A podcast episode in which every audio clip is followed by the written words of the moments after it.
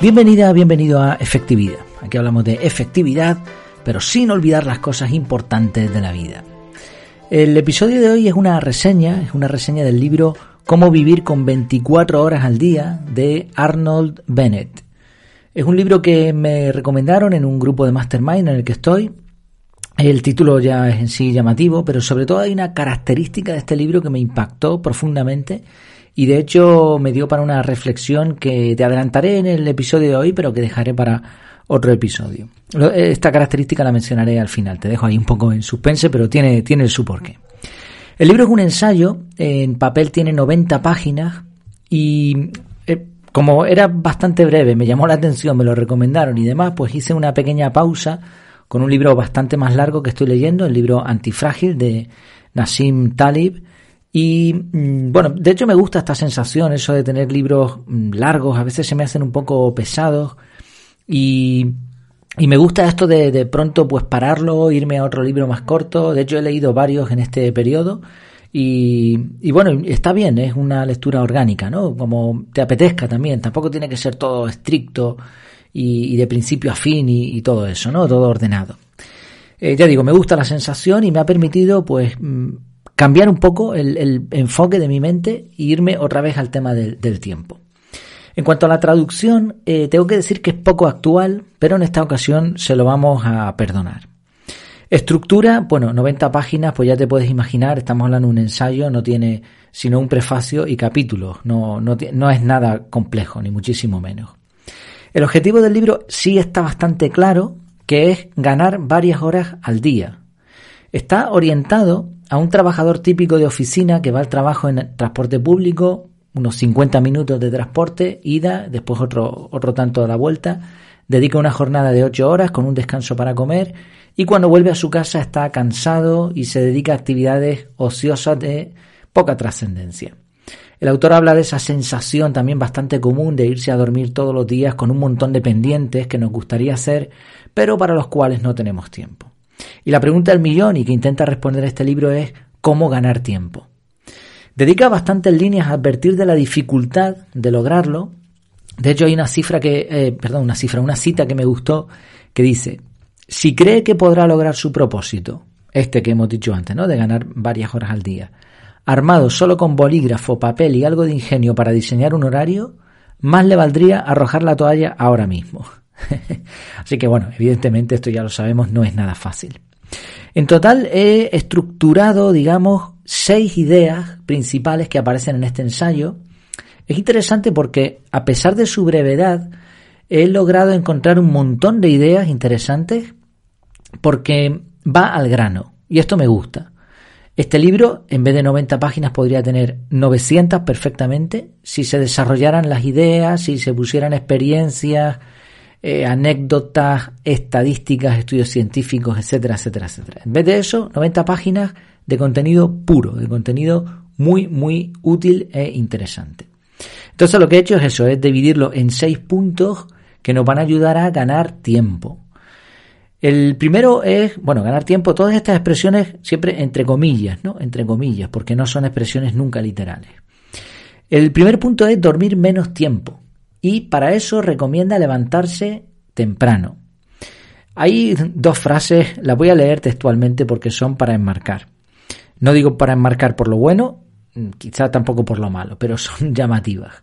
La primera dice así, mi opinión cada año más firme es que el descanso no deja de ser en buena medida una cuestión de hábitos, puntos suspensivos y de pereza.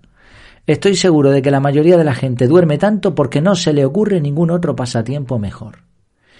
Y después dice que en busca de información al respecto de por qué la gente dormía tanto, consultó a un médico que a su vez le dijo, la mayoría de la gente acaba idiotizada de tanto dormir. Bueno, yo creo que el descanso es importante, vital de hecho, es necesario y no es una recompensa por el trabajo, sino es una parte más de la vida que hay que darle su importancia y cuidarla. El autor sí es algo radical aquí, pero más adelante especifica que la clave está en acostarse antes y también deja caer la regla de los tres tercios en la que se duerme ocho horas y se dedican otros dos tercios del día a actividades. Menos mal, ¿no? Así que no es tanto como parece la frase, realmente tiene su sentido. Lo que él quiere decir, y aquí lo hemos dicho también en este podcast, es que mm, cuando tú tienes algo muy, muy guapo que hacer, muy bonito, que te llama un montón la atención, que te pone nervioso, eh, te despiertas incluso sin despertador. Te despiertas, te despiertas temprano y estás deseando ponerte con eso. Entonces, si tuvieses esa sensación todos los días, realmente no dormiríamos tanto tiempo. Si nos cansáramos lo suficiente durante el día, probablemente no dormiríamos tanto tiempo. Quizá siete horas, entre siete, eh, siete y media, podría ser suficiente para un adulto en promedio. Pero hay que descansar bien y eso, hay que tener... No, la noche, o sea, la, noche empieza cuando te acuestas. El mejor despertador es estar preparado cuando te acuestas, ¿no? en las horas previas a acostarse. Bueno, primera clave, para no alargarnos, dormir menos tiempo y levantarse temprano. La segunda es eliminar inputs de poco valor.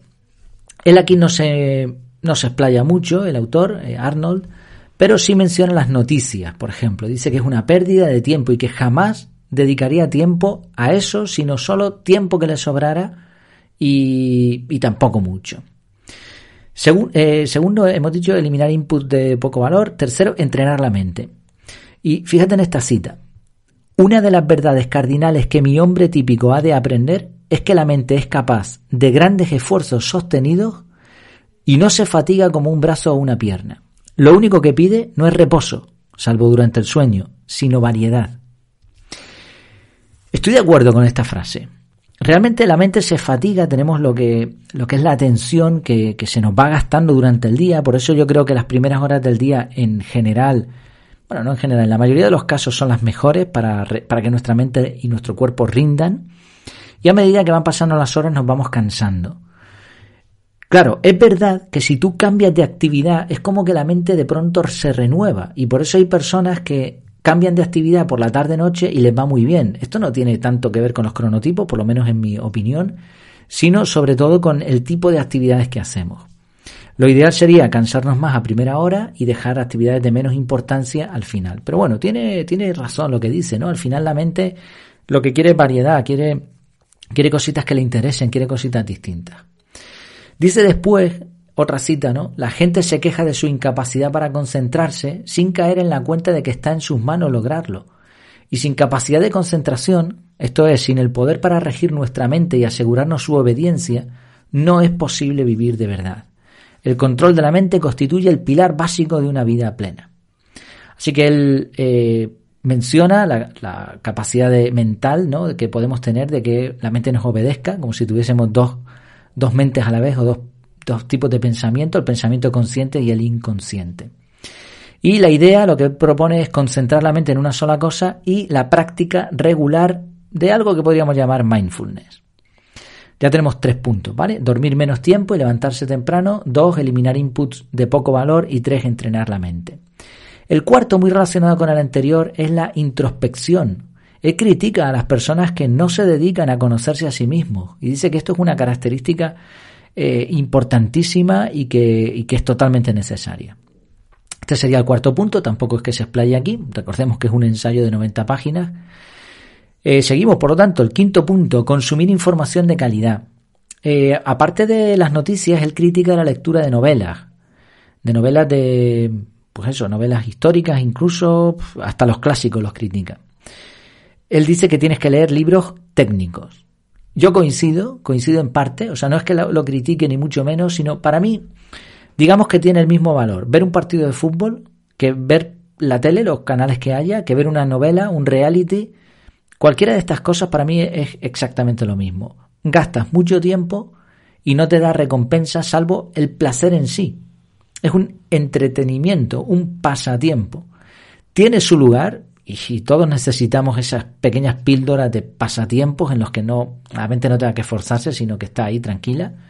Creo que cuanto menos mejor, pero mm, por supuesto lo que no hay es que abusar de todo esto. Entonces, da igual al que le guste una novela, pues perfecto. Hay quien le gusta la tele, hay quien le gusta el cine. O sea, realmente da igual. Son actividades ociosas que están bien en su justa medida. Esa es por lo menos mi opinión.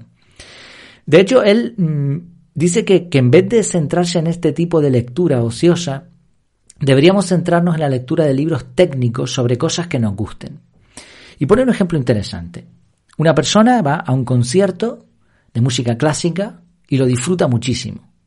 Pero en realidad no tiene ni idea de lo que está escuchando. No sabe cómo se configura una orquesta, no sabe por qué el del oboe cobra más que el violinista, no sabe qué obras se están tocando, eh, no sabe nada de lo que está ocurriendo. Simplemente le gusta. Pero ahora, si de verdad le gustase ese tema y ahora dedica un tiempo a leer y aprender con libros que se especializan en esa materia, entonces sí que disfrutaría de la experiencia. Y este, digamos que es un punto clave del libro. Y por último, el sexto punto sería meditar en lo que se lee. Él menciona, bueno, yo te, te, lo traduzco, digamos, porque él menciona muchas cosas que después, posteriormente, en otros estudios o lo que sea, pues se han, se han afinado más, ¿no? Él menciona una proporción de 1 a 2, 90 minutos de lectura técnica y 45 de meditación sobre lo leído. Yo no conozco a nadie que haga esto, yo no lo hago, desde luego, pero sí es una proporción que me parece interesante y que la he oído ya en otros ámbitos. Proporción de 1 a 2, ¿no? O sea, eh, la mitad del tiempo que hayas pasado estudiando, dedícalo a digerir ese contenido y meditar cómo lo vas a utilizar. Incluso yo diría que, que si se junta meditación con práctica, sería todavía mejor. Así, seis puntos, los resumo muy rápido. Sería el primero, dormir menos tiempo y levantarse temprano, eliminar inputs de poco valor, entrenar la mente, introspección, conocerse a uno mismo, consumir información de calidad y meditar en lo que se aprende. Termina dando un punto de cordura sobre el control del tiempo, y esto me gusta también, además de la advertencia inicial de la dificultad. Él dice finalmente, al embarcarse en la misión de sacar partido a todo el tiempo, no está de más que uno recuerde que es de su tiempo del que debe ocuparse y no del de los demás, que la Tierra ya giraba sin mayores contratiempos antes de que uno comenzara a cuadrar su presupuesto horario y que así lo seguirá haciendo. Asimismo, tampoco conviene dar excesiva publicidad a lo que uno anda haciendo, ni dejar traslucir su desconsolada tristeza ante el espectáculo de un mundo que deliberadamente malgasta tantas horas cada día, de tal manera que nunca llega a vivir de verdad. Eh, son palabras profundas eh, para darle una vuelta. También habla del peligro de acabar yendo siempre con prisas, con tal de abarcar lo programado, como si viviésemos en nuestra propia cárcel. Pero, por otro lado, y esto me gusta, no aconseja saltarse el método, él le llama el programa, sino modificarlo porque si no nos funciona, si no somos capaces de seguirlo, es porque fuimos demasiado positivos al planificarlo. Y también menciona un truco que es regalarnos cinco minutos de pausa, eh, pausa mental entre una actividad y otra. Bueno, ¿cómo entonces ganar varias horas al día? Bueno, pues la clave, resumiendo mucho, mucho, mucho este libro, aunque igualmente te lo aconsejo, la clave está en reservar un bloque de tiempo por la mañana para control de la mente e introspección. Él menciona que se puede aprovechar el transporte público, si es tu caso, o si vas conduciendo, pues perfectamente podría ser ese un momento de introspección sin escuchar nada, sin poner música, simplemente pensando. Y luego varios bloques de tiempo por las tardes para estudio y meditación, eh, meditación sobre lo aprendido. Con eso se logra disfrutar de aquello que nos gusta y todavía quedan libres los fines de semana. No sé si, si te suena esto de algo. Estamos hablando de time blocking. Estamos hablando de poner bloques de tiempo. Estamos hablando de tener un programa, un método, una planificación. Pero lo mejor está por venir. La característica que me flipó de este libro, que me, me dejó con la boca abierta, es que este libro está escrito en 1908. Sí, lo has oído bien. 1908. Y ya hablaba de... Bueno, es impresionante porque habla de la jornada de 40 horas semanales, habla de una persona que trabaja en una oficina, que va en transporte público, en este caso en el tren, que tarda unos 50 minutos de ida, otro de vuelta, con su pausa para comer, que se pasa el día leyendo el periódico en aquel tiempo, claro, que no es capaz de concentrarse, etcétera, etcétera. Son cosas que pasan hoy en día. Pero el libro, y, es así, ¿eh? o sea, no, no es ningún truco ni nada, no, no, no. El libro está escrito en el año 1908. Aparte de que es buenísimo y de que da estrategias muy buenas y además que coinciden con la metodología, en mi caso, que, he creado y, y, por eso también me, me gusta, ¿no? ¿no? No es que me gusta porque coincida, hay cosas que me gustan que no coinciden, pero veo que por lo menos muy desencaminado no estoy, ¿no? Y por otro lado, me gusta porque da soluciones prácticas, o sea, es muy realista. Pero es que es impresionante, 1908. Y claro, esto me da para una reflexión, que no voy a hacer aquí para no alargar el episodio y para dejar simplemente la reseña y que tú puedas también echarle un vistazo al libro. La reflexión es, ¿es el problema del tiempo algo moderno o siempre ha estado ahí? ¿Hasta qué punto los dispositivos electrónicos, Internet y todas estas cosas que, luchan por nuestra atención, hasta qué punto todo esto tiene la culpa de que tengamos falta de concentración?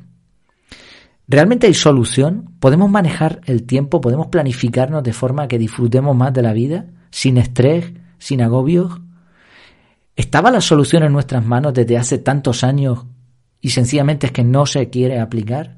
¿O es algo más complejo? Bueno, son preguntas que vamos a intentar resolver en el siguiente episodio, así que te animo a estar atento, a estar atenta. Y como siempre puedes comentar lo que, lo que te apetezca en el canal de Telegram donde seguro que va a salir una conversación interesante. Eh, recuerda, el punto clave de este libro no es solo lo que dice, sino el momento en el que está escrito, 1908. Impresionante. Pues nada más, muchas gracias por tu tiempo, por tu atención y hasta la próxima.